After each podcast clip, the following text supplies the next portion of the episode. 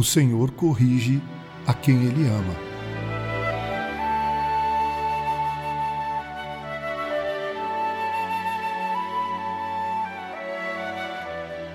Filho meu, não menosprezes a correção que vem do Senhor, porque o Senhor corrige a quem ama e açoita a todo filho a quem recebe. Mas se estáis sem correção de que todos se têm tornado participantes, logo sois bastardos e não filhos. Hebreus 12, de 5 a 8. Quando algo não vai bem ou alguma coisa nos está acontecendo fora do normal, precisamos procurar saber o que está mexendo com nossa relação com Deus, indagando Há em minha vida alguma coisa que esteja merecendo a repreensão de Deus? Tenho sido o que devo ser? Estou andando nos caminhos do Senhor?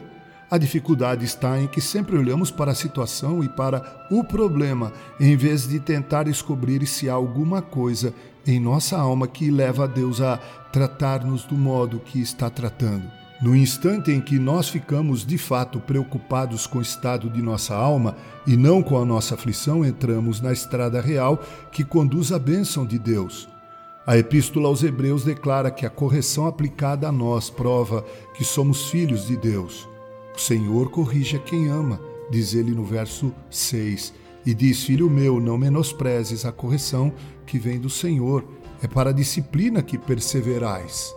Deus se interessa por nós e nos leva à perfeição através da correção se estamos errados. Quando as coisas parecem estar vindo contra nós, o que devemos fazer é olharmos para nós mesmos e dizer: Que será da minha alma? Que é que Deus está me dizendo e fazendo? Que é que há em mim que está ocasionando-me este mal?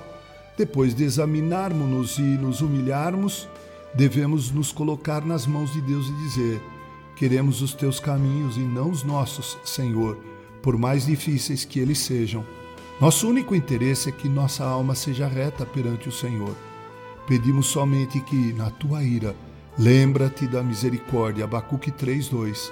Acima de tudo, porém, continua a tua obra para que reviva minha alma e eu me torne agradável aos teus olhos.